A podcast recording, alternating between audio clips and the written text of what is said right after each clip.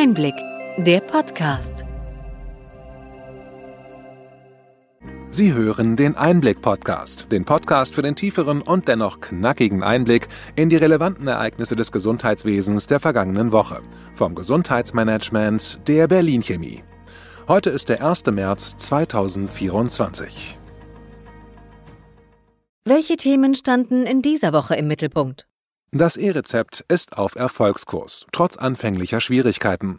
Ärztinnen und Apothekerinnen fordern Feinschliff. Digitaler Durchblick. Neue Online-Plattform der DAK soll fit machen für E-Gesundheit. Digital Health. Der Einfluss der Big Techs in Deutschland wächst. Krankenhausreform. Der Finanzierungsanteil des Bundes soll von den gesetzlichen Krankenkassen bezahlt werden.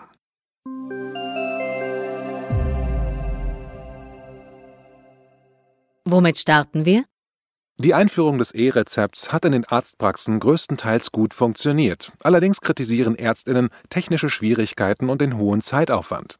Dies ergab eine Umfrage der Kassenärztlichen Bundesvereinigung KBV. Trotz der positiven Resonanz von über 90 Prozent bei der Anwendung des E-Rezepts berichteten 60 Prozent der Befragten von Problemen, insbesondere bei technischen Störungen und beim Einlösen in Apotheken. Laut KBV-Vorstandsmitglied Dr. Sibylle Steiner müssen diese Schwierigkeiten dringend behoben werden, um die Digitalisierung im Gesundheitswesen voranzutreiben. Bundesgesundheitsminister Karl Lauterbach hat auf die Kritik an der aktuellen Umsetzung des E-Rezepts reagiert und Verbesserungen versprochen. Er plant Anpassungen, um die Probleme zu beheben, insbesondere hinsichtlich der Retaxationen bei Fehlern auf dem E-Rezept. Trotz der Kritik an einzelnen Aspekten sieht Lauterbach in der Anzahl der elektronisch ausgestellten Rezepte einen Beleg für den erfolgreichen Start. Ende Februar wurden im TI der Sport knapp 92 Millionen eingelöste E-Rezepte gemeldet. Fehlerquellen sollen minimiert und die Prozesse verbessert werden, um Medizinerinnen und Apothekerinnen mehr Sicherheit zu geben sowie die Akzeptanz zu erhöhen. Ein Kritikpunkt betrifft die Berufsbezeichnung der Ärztinnen auf dem E-Rezept. Lauterbach lehnt den Vorschlag ab, das Freitextfeld zu entfernen und schlägt vor, dass ApothekerInnen dieses korrigieren können. Dieser Vorschlag wird von ApothekerInnen jedoch abgelehnt, da sie ihn für die schlechteste Lösung halten und eine zusätzliche Belastung befürchten. Die Bundesvereinigung Deutscher Apothekerverbände ABDA sieht in einem strukturierten Datenfeld eine bessere Alternative und fordert, die Berufsbezeichnung ganz wegzulassen, um weitere Belastungen und Bürokratie zu vermeiden.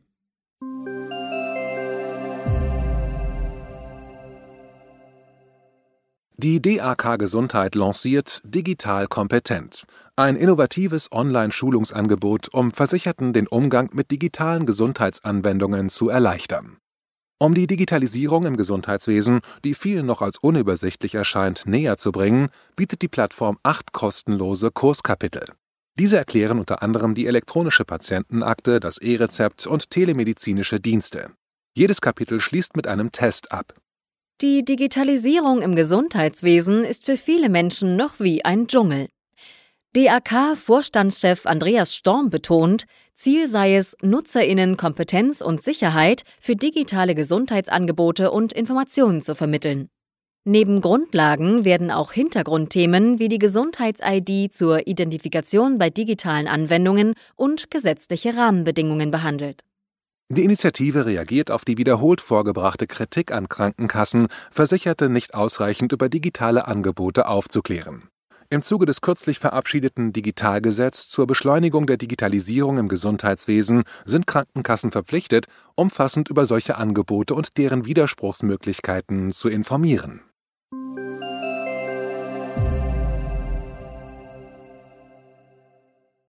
Auf der Jahrestagung des Zentrums für medizinische Datennutzbarkeit und Translation in Bonn äußerte sich Bundesgesundheitsminister Karl Lauterbach zum Aufbau einer elektronischen Patientenakte EPA im Zuge des europäischen Gesundheitsdatenraums EHDS.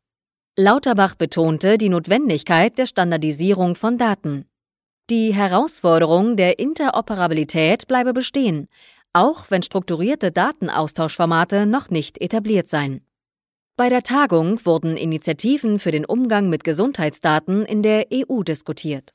Professor Karl Broch vom Bundesinstitut für Arzneimittel und Medizinprodukte BfArM erläuterte, dass das Forschungsdatenzentrum FDZ Gesundheit einen transparenten und sicheren Umgang mit Gesundheitsdaten anstrebt, einschließlich der Nutzung künstlicher Intelligenz. Das FDZ befindet sich derzeit im Aufbau. Ein Kernprojekt ist Real 4 Rec, das regulatorische Entscheidungen in der Arzneimittelzulassung verbessern soll.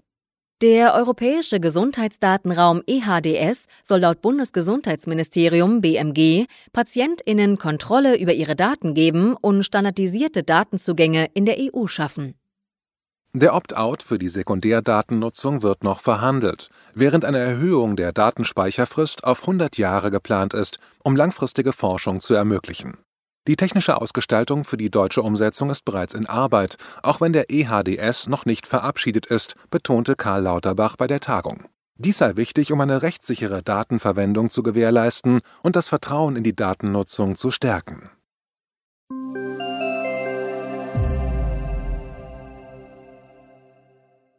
Im aktuellen ePatient Survey 2024 zeigt sich, dass die Vorreiterrolle globaler Big Tech und Plattformanbieter im Bereich Digital Health stetig wächst. Der Markt für digitale Gesundheitslösungen bleibt zwar fragmentiert, doch insbesondere internationale Konzerne erweitern ihren Einfluss. Plattformen von Unternehmen wie Samsung, Apple und Google steigen in der Gunst der deutschen Bevölkerung, wenn es um das Konsumieren von Gesundheitsinformationen und das Tracken von Vitaldaten geht. Im Vergleich dazu sieht man bei nationalen E-Health-Lösungen, abgesehen vom E-Rezept, einen Stillstand oder gar einen Rückgang in der Nutzung. Das digitale Tracking-Verhalten unter den deutschen Smartphone-Nutzern nimmt laut der Studie zu. Etwa 23 Prozent der Bevölkerung verfolgen ihre Vitaldaten digital. Das bedeutet, dass diese Daten von rund 12 Millionen Deutschen auf Servern in den USA und Südkorea gespeichert sind. Der ePatient Survey basiert auf einer jährlichen Erhebung, die seit dem Jahr 2010 durchgeführt wird. Für die jeweilige Studie werden durchschnittlich 6000 Teilnehmende aus dem Konsumentenpanel des Meinungsforschungsinstituts Kantar in Deutschland rekrutiert. Die Ergebnisse der Umfrage sind somit repräsentativ für die deutsche Bevölkerung. Wir werden das Thema in unserem Einblick-Newsletter aufgreifen und detailliert darstellen.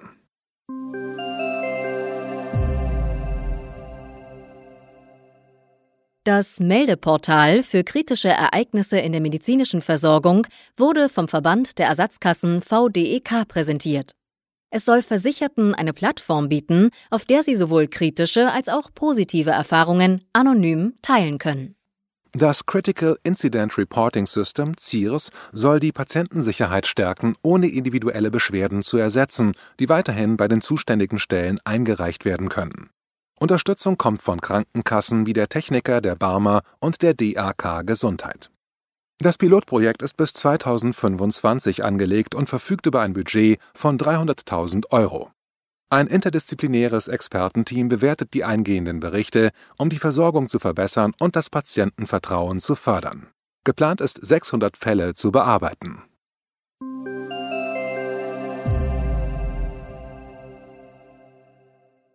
Der Personalrat des Robert Koch Instituts RKI äußert in einem Brandbrief an Karl Lauterbach starke Bedenken gegen die geplante Schaffung des Bundesinstituts für Prävention und Aufklärung in der Medizin, kurz BIPAM. In das geplante Bundesinstitut sollen Teile des RKI und der Bundeszentrale für gesundheitliche Aufklärung integriert werden. Die Beschäftigten warnen vor einem möglichen Rückbau öffentlicher Gesundheitsstrukturen ohne Gewährleistung einer adäquaten Nachfolge oder Erhaltung des aktuellen Standards. Um Synergieeffekte zu nutzen, plädiert die Belegschaft des RKI für eine Fusion der beiden Einrichtungen anstelle einer Neugründung. Sie fordert von Lauterbach eine transparente und wertschätzende Kommunikation sowie klare Zukunftsaussichten. Das BMG betonte, das Ziel sei es, die Expertise der Behörden zu bewahren und verweist auf die anstehende Vorlage eines Gesetzentwurfs.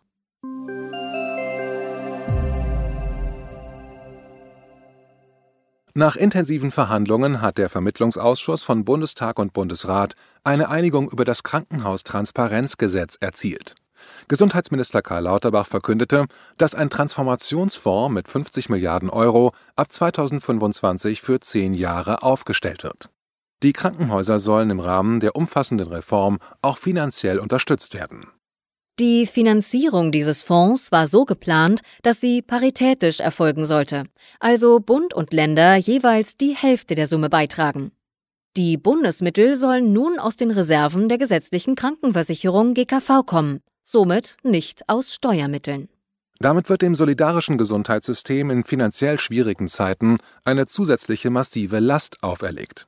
Nach einem Jahr mit finanziellen Herausforderungen verbuchten die gesetzlichen Krankenkassen im Jahr 2023 ein Defizit von rund 2 Milliarden Euro. Dies stellt eine Verschlechterung im Vergleich zum Vorjahr dar, als noch ein Überschuss von rund 450 Millionen Euro erzielt wurde. Besonders belastend wirkten sich die erhöhten Ausgaben für Krankenhausleistungen und die gesetzlich bedingte Reduzierung der Reserven aus. Vor dem Hintergrund dieser Entwicklungen forderten die Kassen vom Bundesgesundheitsminister ein Eingreifen, um die finanzielle Stabilität zu gewährleisten.